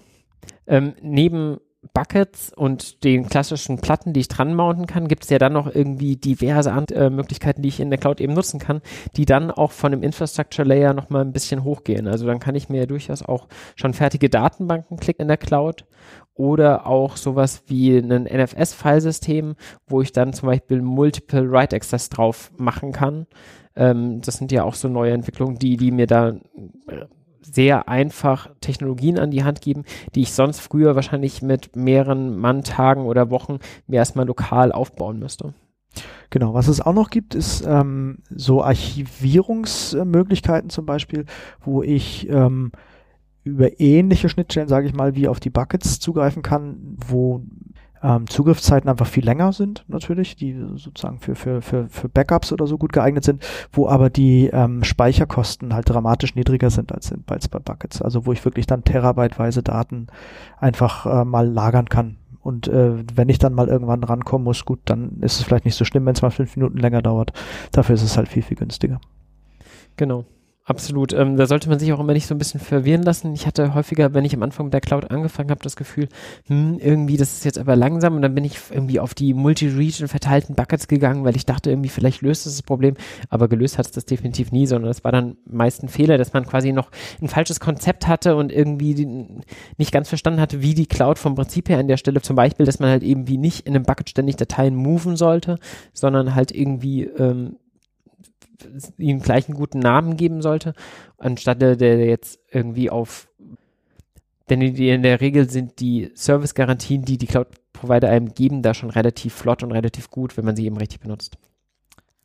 Genau, also das ist tatsächlich auch, glaube ich, ein ganz guter äh, Punkt oder ganz, vielleicht eine ganz gute Überleitung zu, zu so einem anderen Thema, wenn man jetzt sozusagen von der reinen Infrastructure as a Service weggeht und jetzt ein bisschen höherwertige Services sich anschaut, wie zum Beispiel eine Datenbank, du hast es gerade schon erwähnt. Ich muss mir nicht einen Server zusammenklicken, dort selber meine Datenbanksoftware drauf installieren, sondern ich kann natürlich einfach eine fertige Datenbank von dem Cloud-Provider mir einfach geben lassen. Und die sind natürlich dann auch schon sehr gut konfiguriert, würde ich mal sagen. Also das ist tatsächlich so, da sitzen natürlich Leute, die kennen sich aus, die kennen sich auch mit ihrer Hardware gut aus. Das ist ja sozusagen alles aus einer Hand. Und da bekomme ich dann mit wenig Aufwand tatsächlich schon gut professionell aufgesetzte Datenbank. Die zum Beispiel auch, das ist dann der Mehrwert, den ich da habe, mit einem einfachen Häkchen zum Beispiel ähm, ausfallsicher über zwei verschiedene Availability Zones dann gespiegelt werden kann. Oder wo ich einfach sage, okay, ich möchte jetzt ein Backup haben, einmal am Tag irgendwie 23 Uhr äh, Häkchen gemacht und dann ist das, ist das erledigt. Also das ist natürlich schon eine Sache, die glaube ich dann auch, wo dann die Cloud auch tatsächlich attraktiv wird für viele äh, Firmen auch, die vielleicht das Know-how in der Form gar nicht selber haben. Ähm, kostet ein bisschen mehr natürlich als einfach nur die, die normalen Server dann sich zu klicken, aber ich kriege natürlich dann auch diesen Mehrwert auf jeden Fall äh, genau. dazu. Ich würde sagen, an der Stelle ist es vor allem auch immer wichtig, sich anzuschauen, wie speziell ist die Software, die ich da jetzt habe. Also so eine Datenbank sich klicken ist definitiv in der Regel eine ganz gute Idee. Ähm, man kann dann relativ einfach auch sagen, okay, ich hätte jetzt gerne eine Postgres in folgender Version oder lieber eine MySQL oder eine MariaDB. Ähm, das macht dann quasi keinen Unterschied von der Konfiguration her und ähm, ich krieg, wie gesagt, wie du sagst, verschiedenste sehr praktische Dienstleistungen wie ein einfaches Backup an der Stelle einfach mit. Aber es hat natürlich auch den Nachteil, dass ich eben keinen Einfluss habe auf die genaue Implementierung und wenn ich was sehr Spezielles habe, dann komme ich da eventuell halt eben nicht ran oder komme auch habe es auch schwieriger beim Debuggen, weil ich halt eben nur bis zu der Schnittstelle dieser Plattform as a Service quasi daran komme. Und das funktioniert, wie gesagt, für eine abgehangene Datenbank in der Regel relativ gut. Wenn man dazu komplexen Services möchte, dann muss man sich das schon genauer überlegen. Also ein Beispiel, was ich da zum Beispiel aus meinem Projektalltag erwähnen kann, ist Elasticsearch, was einfach eine sehr große, mächtige Datenbank ist, wo man auch sehr viel tunen kann. Was, wenn ich jetzt einfach nur mal eine Elasticsearch irgendwie haben möchte, ist es absolut valide, einen Elasticsearch-Service sich zu klicken bei AWS. Aber ähm, wenn ich jetzt wirklich ein großes Cluster mir aufbaue und da eh Leute habe, die quasi tief in der Technologie drin sind, dann ähm, lohnt es sich durchaus, das Ganze rauszuziehen. Zum einen, weil man mehr Flexibilität hat und zum anderen, weil Amazon sich gerade bei diesen etwas komplexeren Diensten sich das Ganze auch durchaus gut bezahlen lässt. Genau. Also das, das Entscheidende ist natürlich, ob ich das Know-how selber bei mir habe oder ob ich, äh, ob ich sozusagen das einfach nur nutzen will und keine speziellen Anforderungen habe. Das ist so, das wäre so die Daumenregel, die Faustregel an der Stelle.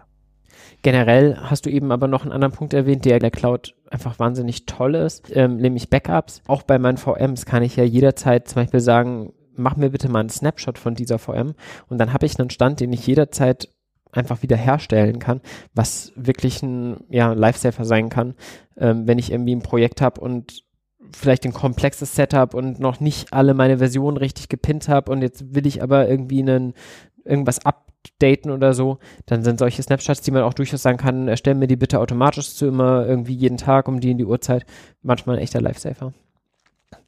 Gut, wir haben jetzt so ein bisschen die verschiedenen Komponenten, die wir in der Cloud so zur Verfügung haben, ähm, theoretisch durchgesprochen. Aber lass uns da ruhig jetzt mal ein bisschen konkret werden und mal überlegen, wie funktioniert es denn eigentlich, wenn ich jetzt bei mir lokal erstmal schon diverse Sachen am Laufen habe und möchte die jetzt wirklich in die Cloud schieben. Du hast doch da bestimmt irgendwie ein Projekt aus, aus deinem, aus deiner Vergangenheit, wo man so ein ähnliches Setup hatte, oder?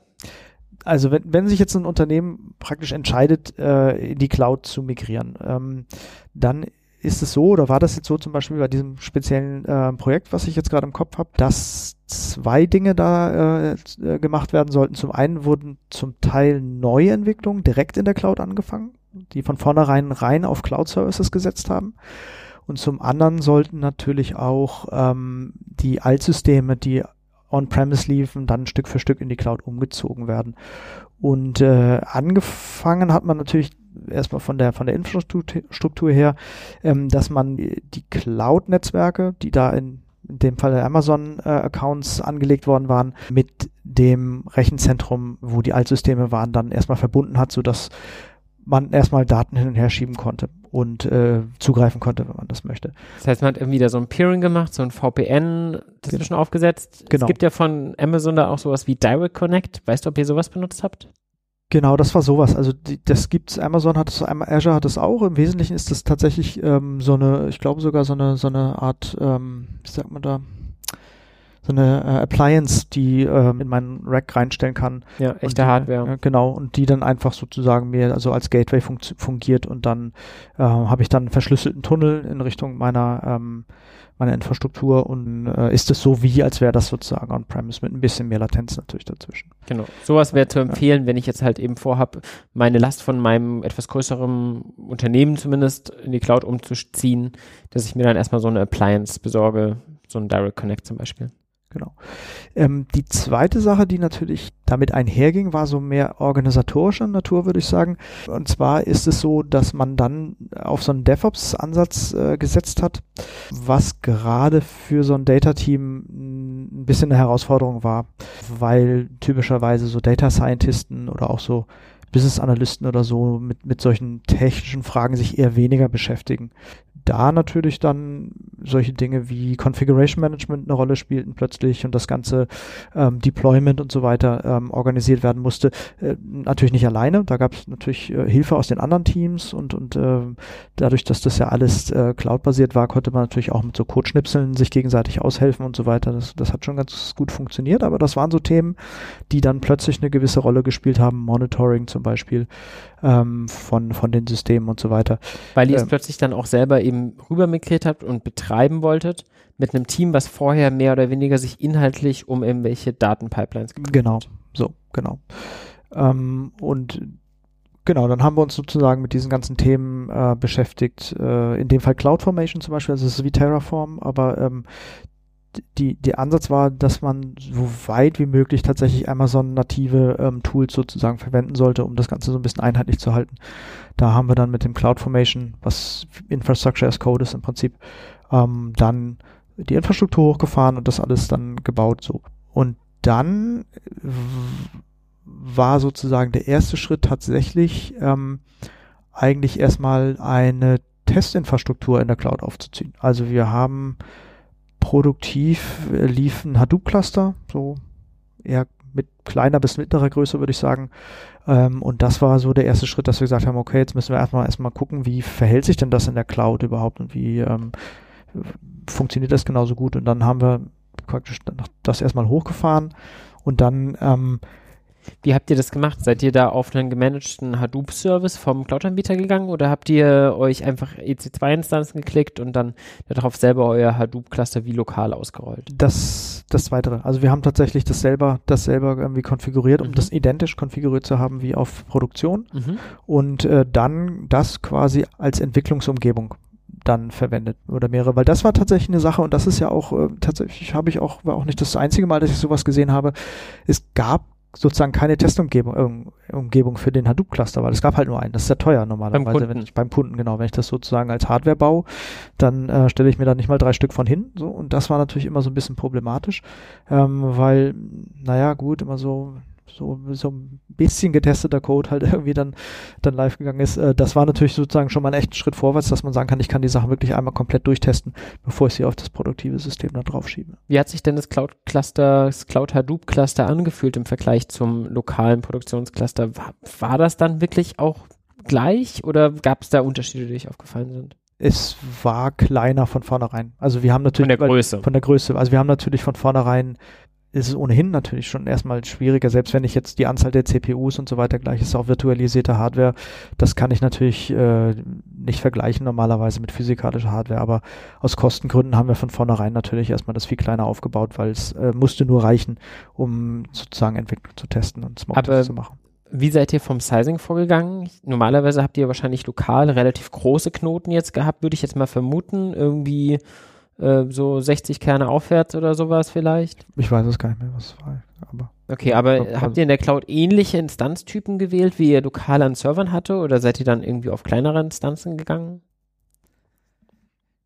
Ähm, die waren tendenziell eher kleiner. Also wir haben eher mehrere kleine äh, Instanzen genommen. Ähm, und habt ihr das Cluster in der Cloud einfach quasi fix von der Größe provisioniert und dann den die ganze Zeit laufen lassen oder habt ihr dann dort irgendwie skaliert, dass ihr vielleicht es auch nachts irgendwie kleiner oder abgeschaltet habt oder ähnliches? Also wir haben die auf jeden Fall dann regelmäßig runtergefahren, die, die, den Cluster komplett. Also das war, wie ich vorhin gesagt habe, war komplett alles automatisiert und wir haben dann so einigermaßen on demand dann tatsächlich die Cluster hochgefahren was getestet, was ausprobiert und dann und dann wieder runtergefahren.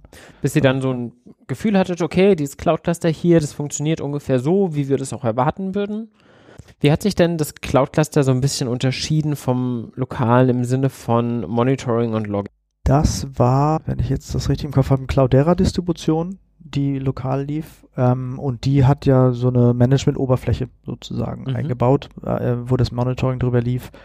Ähm, in der Cloud ist es ein bisschen komfortabler, würde ich mal sagen, weil ähm, da äh, solche Dinge wie Alerting und solche Sachen relativ einfach zu implementieren sind. Die sind praktisch eingebaut. Wenn ich jetzt, ich kann mit wenigen Klicks zum Beispiel einfach einen äh, CPU-Last oder irgendwie ähm, Plattenplatz oder so weiter äh, überwachen lassen, mich direkt äh, informieren lassen. Das ist ein bisschen über die CloudWatch API. Genau, genau. Und das geht über die ähm, also Cloudera Manager kann ich sowas auch machen dann, aber es ist natürlich ein bisschen einheitlicher, würde ich sagen, ähm, in der Cloud, weil da ich natürlich auch andere Knoten, die ich da auch noch am Laufen habe, irgendwie Datenbanken oder was immer, sozusagen über eine einheitliche API natürlich dann äh, gemonitort werden, während der Cloudera Manager mir natürlich nur den, nur den Hadoop-Cluster an sich dann monitort. Ähm, ihr habt ja dann erstmal nur ein Testcluster aufgesetzt, später ja dann mit Sicherheit auch nochmal irgendwie ein Produktivcluster daneben gestellt. Ähm, habt ihr das über verschiedene Accounts in der Cloud abgebildet oder habt ihr da einfach quasi verschiedene VPCs gemacht und gut ist? Also bei Amazon ist es tatsächlich so, dass die, das normale Vorgehen ist wirklich ist, dass man verschiedene Accounts hat für die verschiedenen Umgebungen. Also das gab tatsächlich äh, etliche Accounts, würde ich so sagen. Also jedes Team hatte mehrere Accounts für Entwicklung, für Produktiv. Es gab Accounts, die rein äh, nur für Infrastruktur, also wo sozusagen so ein Continuous äh, Build Server lief. Der, der Account hatte dann wieder Zugriff auf die anderen Accounts, um das Deployment machen zu können und solche Dinge. Das fühlt sich ein bisschen komisch an, finde ich immer so bei, das ist bei anderen Cloud-Anbietern, finde ich, ein bisschen besser gelöst. Ähm, aber bei Amazon aus historischen Gründen würde ich mal sagen, ist tatsächlich so die typische Einheit, wirklich einen kompletten Account zu nehmen um dann, ähm, um da sozusagen seine Umgebung aufzubauen. Theoretisch kann man das auch anders machen. Natürlich, man kann ja auch äh, dann über Berechtigungen sozusagen wieder einzelne Dinge abgrenzen oder so, aber das ist viel schwieriger und, und äh, Amazon hat mittlerweile auch wirklich ähm, Infrastruktur um Accounts quasi wie so Top-Level-Objekte tatsächlich zu managen über, über APIs. Das, genau, ja. genau. Ja, haben, ich habe ja auch mal ein Projekt ähnlich gemacht. Da haben wir in der Cloud bei AWS ein Kubernetes-Cluster als Plattform eben aufgesetzt und ähm, das eben auch betreut. Das heißt, wir waren mehr oder weniger das Plattformteam. Das heißt, neben einem Produktionsaccount und einem Integration-Account und einem Testing-Account hatten wir dann halt eben noch unseren ähm, ich glaube, wir haben den dann Sandbox-Account genannt, was quasi für uns dann die persönliche Spielwiese war, weil die anderen drei waren ja quasi dann für uns als Plattformteam die Produktionsaccounts, weil da waren ja dann zumindest andere Entwickler am Arbeiten drauf, die wir dann interrupted hätten, wenn wir da eben was falsch machen. Und entsprechend hatten wir dann eben auch vier verschiedene Accounts an der Stelle. Und da war es dann auch sehr, sehr hilfreich, sich die entsprechenden Chrome-Plugins zu installieren, die, mit denen man dann relativ einfach zwischen den verschiedenen Accounts hin und her wechseln kann und oben in der, der Leiste auch direkt mal farblich markiert sieht, ähm, auf welcher Umgebung man denn da gerade unterwegs ist, weil ich das bestätigen kann, dass es dann durchaus durchaus ein bisschen Verwirrung führt mit den ganzen verschiedenen Regions, die ich dann noch auswählen kann und meinen verschiedenen Availability Zones und so weiter, ähm, wenn ich dann plötzlich merke, ach so, ich bin ja ganz im falschen Account. Also. Ja, genau. Aber das ist tatsächlich das übliche Vorgehen bei Amazon, äh, das, das so über Accounts abzubilden. Ähm, was natürlich dann auch den Vorteil hat, zum Beispiel, dass ich das so machen kann, dass ein Entwicklerteam auf einem Entwickleraccount volle Adminrechte hat und deswegen natürlich extrem flexibel ist, alle Services zu nutzen, die sie jetzt nutzen möchten. Ne? Ähm, wenn ich alle Leute auf einem Account habe und ich muss jetzt versuchen, die ähm, einzelnen Teams gegeneinander abzugrenzen, dann wird natürlich das, das Modell für meine Zugriffsrechte irgendwann extrem schwierig und, und schwer zu handhaben. Das ist eh ein großes. Thema, finde ich, in der Cloud. Das, wie gehe ich denn damit um? Wer darf jetzt was wie erstellen?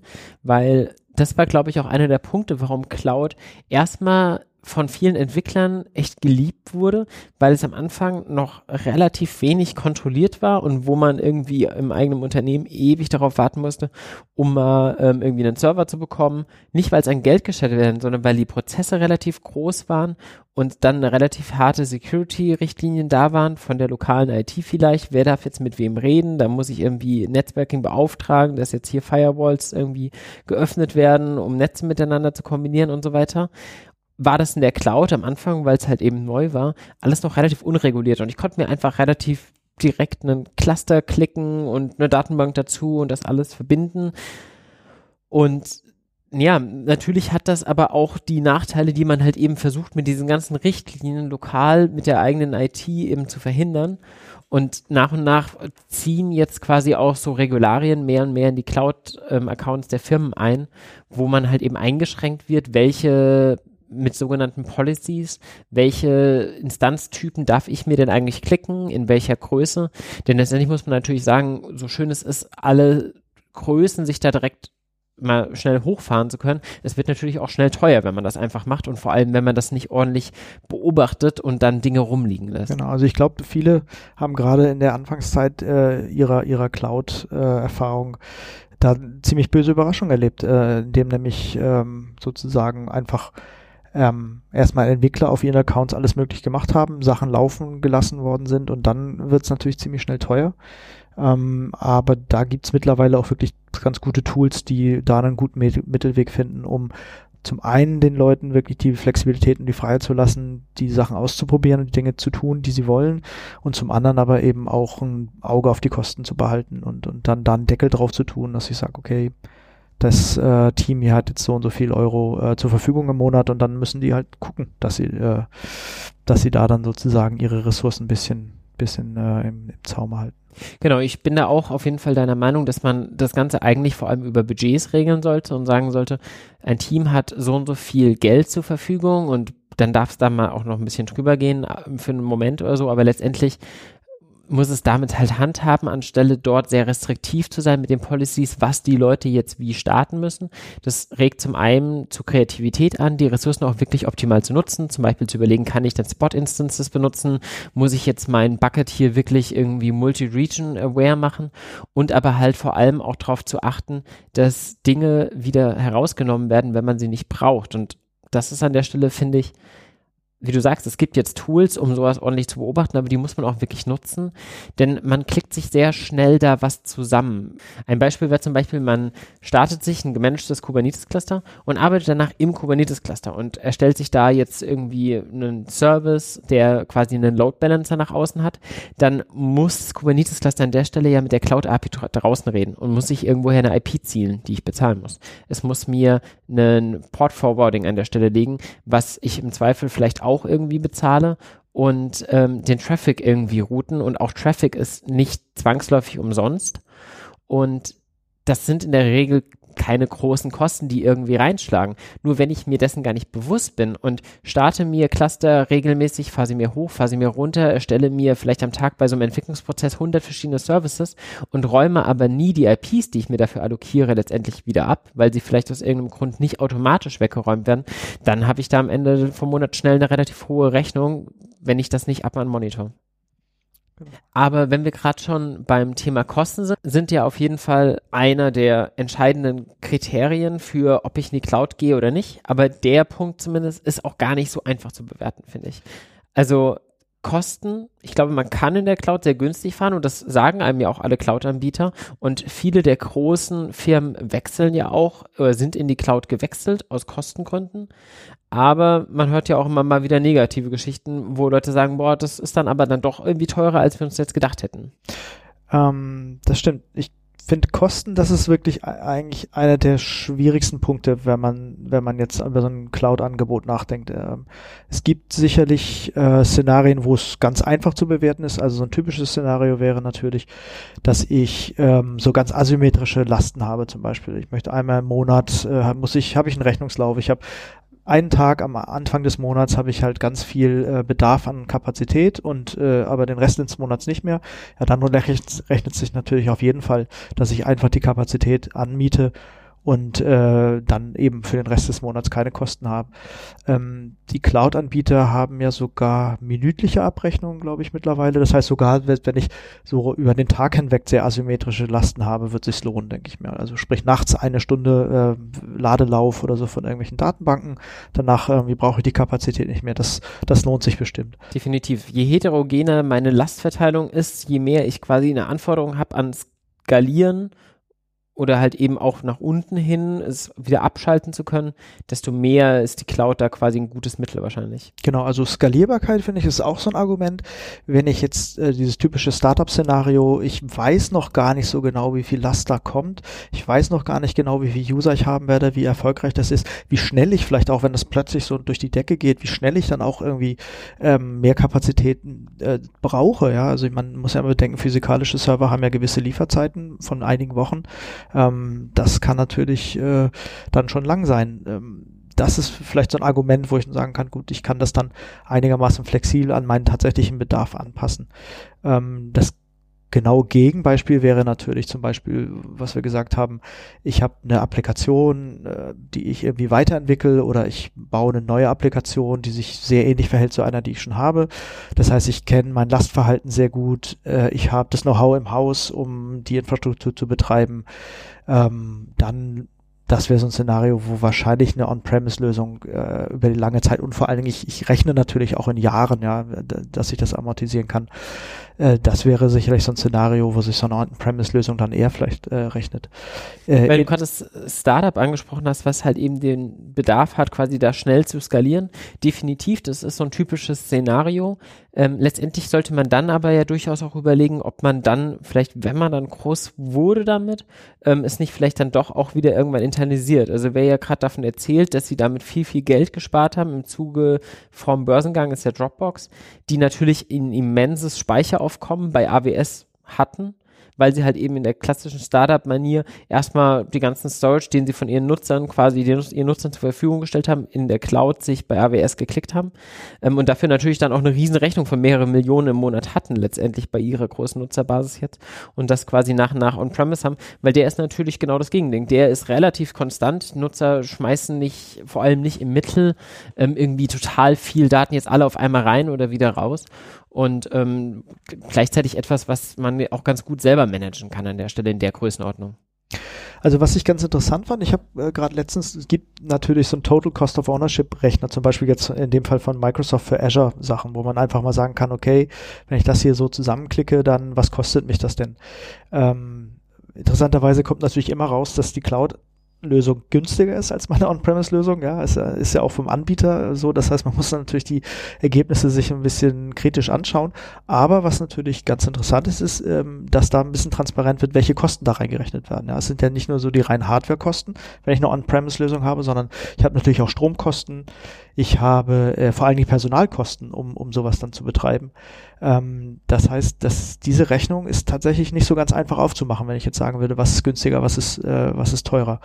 Ähm, was ganz schwierig zu bewerten ist, finde ich, ähm, wenn ich an Kosten denke, ist wirklich diese, diese nicht funktionalen Sachen. Also wie viel Geld sozusagen oder was, ähm, wie viel bringt es mir denn, dass tatsächlich meine Entwicklerteams möglicherweise sehr, sehr viel effizienter werden, ähm, dass ich äh, einfach Dinge tun kann, flexibler bin, die ich vorher nicht machen konnte. Also diese, ähm, diese, diese, diese, diese weichen Faktoren, ähm, so äh, einfach mal Dinge ausprobieren zu können oder oder so.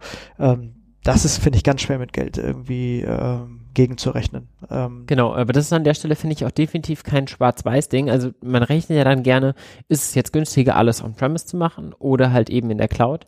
Aber es muss halt eben ja auch nicht so sein, dass man jetzt wirklich gleich alles in die Cloud umzieht, sondern es kann zum Beispiel auch sein, dass man sagt, okay, wir packen jetzt, wir wollen vielleicht eh unser Cluster erweitern, ähm, ja, dann packen wir die Server jetzt irgendwie in unser Produktivcluster dazu und wir betreiben vom Prinzip her ähm, vielleicht ein Teil unserer Entwicklungskapazitäten jetzt irgendwie in der Cloud. Da muss man natürlich überlegen, ob das Setting repräsentativ ist, aber weil man da halt einfach flexibler ist und dann eher mal sagen kann, okay, was wäre denn, wenn wir jetzt, hilft es uns wirklich mehr Instanzen zu haben, können wir damit unsere Zeiten für unsere Jobs irgendwie runterskalieren. Man kann relativ einfach ein Versionsupdate irgendwie durchtesten und so weiter. Ähm, also ich glaube, es gibt dann durchaus auch den Bedarf, sowohl die lokalen ähm, Ressourcen sich zu behalten, weil man vielleicht nicht alles in die Cloud umziehen kann oder will und trotzdem so ein Cloud-Szenario-Weg mitzugehen. Hm. Also was da natürlich tatsächlich auch bei vielen Kunden und, und Projekten, die ich so erlebe, eine gewisse Rolle spielt, ist, ähm, setze ich jetzt sozusagen nur auf Infrastructure as a Service, also sprich so dieses, sage okay, ich möchte mich jetzt eigentlich nicht festlegen auf Cloud oder On-Premise, dann bin ich eigentlich sozusagen äh, relativ festgelegt auf praktisch nur virtuelle Maschinen eigentlich mehr erstmal sozusagen zu klicken. Sobald ich natürlich hergehe und sage, irgendwie, ich will höherwertigere Services äh, verwenden und, und vielleicht Plattform as a Service oder so zu machen, ähm, begebe ich mich natürlich sofort in so eine, in so eine Vendor-Login-Situation, ja, weil das sind typischerweise Dinge, die nicht so ohne weiteres zu portieren sind mehr. Ähm, da hat jeder Cloud-Anbieter hat ähnliche sozusagen Funktionalitäten im Angebot, aber die sind erstmal nicht kompatibel. Ähm, der kleinste gemeinsame Nenner sind natürlich immer die virtuellen Maschinen, aber darüber hinaus äh, wird es natürlich dann schon speziell. Und das ist natürlich so eine grundsätzliche Entscheidung, die ich eventuell dann mir ganz am Anfang mal überlegen muss. Ist es, äh, gehe ich jetzt all in sozusagen und sage, dass ich lege mich auf den Cloud-Anbieter fest und dann kann ich auch äh, alles verwenden. Oder will ich mir immer die Möglichkeit auch offen halten, praktisch wieder auf On-Premise zurückzuziehen? Dann muss ich äh, eventuell auf so ein bisschen ähm, gemanagte Services verzichten. Genau. Meine Erfahrung ist da, dass die meisten Kunden sich das nicht so richtig trauen, da wirklich auf einen Provider sich da wirklich einzulassen, sich vielleicht noch sowas wie eine Datenbank zu klicken, weil das ist noch relativ gut lokal abbildbar, aber dann halt irgendwie auf die Dienste, die dann wirklich angepriesen werden, ähm, irgendwie bei Google irgendwie ein Bigtable oder ähm, bei AWS irgendwie Kinesis oder sowas, so Tools, von denen häufig gesagt wird, dass sie auch wirklich gut funktionieren und da relativ schnell sein sollen. Ich habe da selber jetzt nicht so die Erfahrung mit, aber ähm, dass man sich vor denen dann halt irgendwie dann doch scheut, ähm, obwohl die zumindest laut Cloud-Anbieter ja dann doch irgendwie einen hohen Mehrwert bringen. Also da versuchen natürlich die Cloud-Anbieter auch wirklich viel zu tun und, und wirklich so integrierte Entwicklungsumgebungen auch irgendwie zur Verfügung zu stellen. Also die haben alle ähm, sozusagen vom Source Code Repo über automatisierte Test Frameworks, Continuous Integration, Continuous Deployment, ähm, all diese Dinge sozusagen äh, integriert in IDEs und so weiter und so fort. Microsoft hat da ja viel äh, auch äh, eingekauft so in der letzten Zeit. Also da äh, versucht man schon natürlich irgendwie so auch den, den Entwickler oder die, die Techniker dann so zu binden, dass man sagt, Mensch, das ist super, das ist komfortabel, ich kriege hier alle Services, wir haben es schon gesagt, Monitoring und so weiter, da gibt's ja ganz, ganz viel Services von den einzelnen Anbietern, die einem versuchen, das schmackhaft zu machen, eben wirklich dann wirklich auf den einen Anbieter zu setzen und die Mehrwert, äh, den Mehrwert dann auch mitzunehmen. Und das ist natürlich klar, äh, Motivation ist natürlich einfach die langfristige Kundenbindung da an der Stelle. Ja, klar, auf jeden Fall halt da den Unique Selling Point eben zu schaffen. Ähm, und der andere Punkt, finde ich, der da auch nochmal schwierig zu bewerten ist, neben dem Geld, ist das der Faktor Security. Also prinzipiell ist es, glaube ich, so, dass in der Cloud bei vielen Services häufig Updates regelmäßiger gemacht werden und man, als wenn man jetzt irgendwie so eine lokale Infrastruktur hat, wo dann durchaus irgendwie die Updates aufgeschoben werden, weil sie nicht so die High Prio vom Geschäftsmanagement irgendwie haben. Gleichzeitig habe ich halt eben auch nicht alles unter meiner Kontrolle. Ähm, wahrscheinlich habe ich weniger ganz grobe Schnitzel in meiner Infrastruktur, aber ich kann natürlich auch nicht wirklich kontrollieren, ob der Kernel-Patch jetzt eben schon auf meiner VM eben wie eingespielt ist oder nicht, oder zumindest nur sehr schwierig. Also ich glaube, das Thema Security ist vielleicht eins derjenigen, die ähm, sozusagen die Akzeptanz der Cloud-Lösung gerade in Deutschland ähm, am, am, am meisten behindert, ähm, weil ich vor allen Dingen ja einfach Vertrauen in den Cloud-Betreiber haben muss. Ähm, da komme ich ja nicht drum rum. Also ich, ich äh, kann meine Daten vielleicht verschlüsseln irgendwie, aber der Schlüssel liegt ja auch dort irgendwie. Also ich ähm, sozusagen, ich gebe meine Daten ja in gewisser Weise aus der Hand ähm, und ich muss dem Betreiber vertrauen, dass der da ähm, nichts mitmacht oder, oder dass der das alles sozusagen auch diese ganze Verschlüsselungstechnologie und so weiter so implementiert hat, wie er mir das verspricht. Ähm, und das ist, glaube ich, tatsächlich ein Punkt, wo viele Leute einfach sagen, nee, ähm, die NSA hat überall ihre Finger drin. Keine Ahnung, es sind ja meistens amerikanische Firmen, die, äh, die sowas dann äh, zur Verfügung stellen. Ähm, da habe ich kein gutes Gefühl. Oder es gibt auch sogar vielleicht Compliance-Anforderungen, ähm, die das gar nicht erlauben, äh, Daten an so, einen, an so einen Anbieter rauszugeben. Obwohl die natürlich auch äh, ich glaube, im allermeisten zumindest zur Zertifizierung haben, um tatsächlich auch Gesundheitsdaten und so ähm, speichern zu dürfen.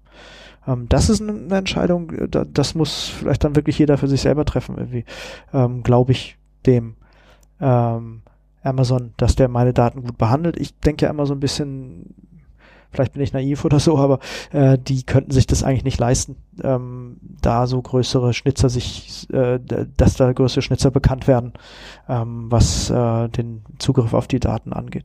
Ja, das also. ist auf jeden Fall eine begründete Sorge, muss man auf jeden Fall sagen was ich da häufig sehe, ist, dass dann halt Firmen, die halt im Retail zum Beispiel unterwegs sind, eben die Amazon Cloud meiden und Firmen, die irgendwie im Automobilsektor sind, eben bewusst eher in die Amazon Cloud gehen oder zu Microsoft und halt eben nicht zu Google und guckt, wo man halt eben möglichst wenig Geschäftsfeldüberschneidungen eben hat. Aber ähm, ja, das weiß natürlich letztendlich dann auch keiner so ganz genau. Ich aber unterm Strich muss ich ja immer irgendwie Vertrauen haben. Ich muss ja auch selbst on-premise meinen eigenen Administratoren vertrauen, dass die äh, sozusagen äh, Dinge richtig machen. Also das ist, ich finde gut, das klar, ist, aber äh, das, die eigenen Administratoren sind an der Stelle vielleicht auch schon noch mal eine andere Frage. Aber genau, ich glaube, an der Stelle ist vor allem auch nochmal wichtig zu sagen, es muss auch nicht zwangsläufig eine All-in-Strategie sein.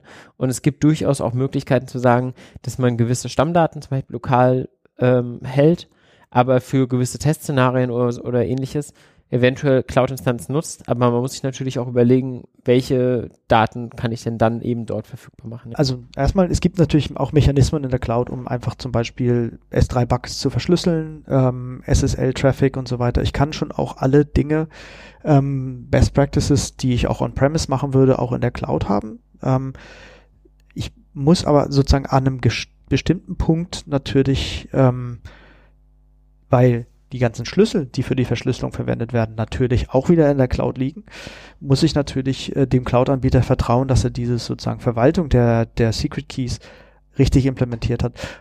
Wo es natürlich dann auch Audits gibt, also die machen ja auch nicht einfach irgendwas, weil das ist natürlich klar, dass das ein Punkt ist, wo die Leute genau hinschauen. Also da wird schon auch wirklich genau geguckt und so weiter und so fort. Aber das ist der Punkt, wo ich dann einfach sagen muss, äh, das habe ich dann nicht mehr in der Hand. Also ich kann selber natürlich all das tun, Patches einspielen und so weiter, die, die ich auch normalerweise machen würde, die Dinge verschlüsseln, aber ähm, an einem bestimmten Punkt gebe ich halt einen Teil der Kontrolle tatsächlich aus der Hand hier. Ja, dann haben wir, glaube ich, hier so die wesentlichen Entscheidungskriterien angesprochen, um deren ihr euch jetzt überlegen könnt, ob die Cloud irgendwie für euren Einsatzszenario eigentlich vielleicht das Richtige ist. Wie lange dauert es quasi da Instanzen eben zu verfügbar zu machen, wo die Cloud definitiv wahrscheinlich relativ weit vorne ist, genauso wie bei der Skalierbarkeit und auch bei der Verfügbarkeit. Ähm, wir beide empfinden zumindest Cloud APIs und Infrastructure as Code als definitiven Gewinn für unsere Entwicklungsgeschwindigkeit in der Einfachheit, wie gut es nutzbar ist. Ähm, dagegen muss man natürlich sich dann halt eben überlegen, wie sieht es mit Security Concerns aus und letztendlich, was kostet mich der ganze Spaß für meinen konkreten Anwendungsfall, wo es halt eben verschiedenste auch Online-Rechner gibt, die einen da durchaus unterstützen kann, wo man halt einfach mal sich mit auseinandersetzen muss, was wäre denn der Preis dafür. Ja. Ich hoffe, ihr habt damit jetzt einen guten Einblick bekommen in ja, Public Cloud und die Technologien, die es dahinter sich verstecken. Aber das ist nicht die letzte Episode rund um das Thema Software Deployment und Cloud, sondern ich habe noch zwei weitere Folgen für euch bereits aufgenommen. In den kommenden Folgen wird es einmal um Serverless, Kubernetes und Service Mesh gehen, also so moderne Architekturkonzeptchen. Und dann werden wir außerdem auch nochmal über das Thema Private Cloud und wie baue ich mir dann eigentlich meine eigene Cloud etwas tiefer sprechen. Ich hoffe, ihr habt Spaß gehabt in der Folge und wenn ihr Leute kennt, wo ihr wisst, oh ja, das könnte ihr doch voll interessieren. Ich freue mich sehr, wenn ihr den Podcast weiterempfehlt. Lasst mir auch sehr, sehr gern Feedback da, wie euch die heutige Folge gefallen hat. Das hilft mir sehr, diesen Podcast auch zu gestalten. Und du hörst bestimmt auch gerne ähm, sowohl Kritik als auch Lob, Alex. Ja, selbstverständlich. Dann bedanke ich mich ganz herzlich bei dir für die Ausführung. Ja, ich bedanke mich für die Einladung. Und euch ähm, bis bald. Ciao. Tschüss.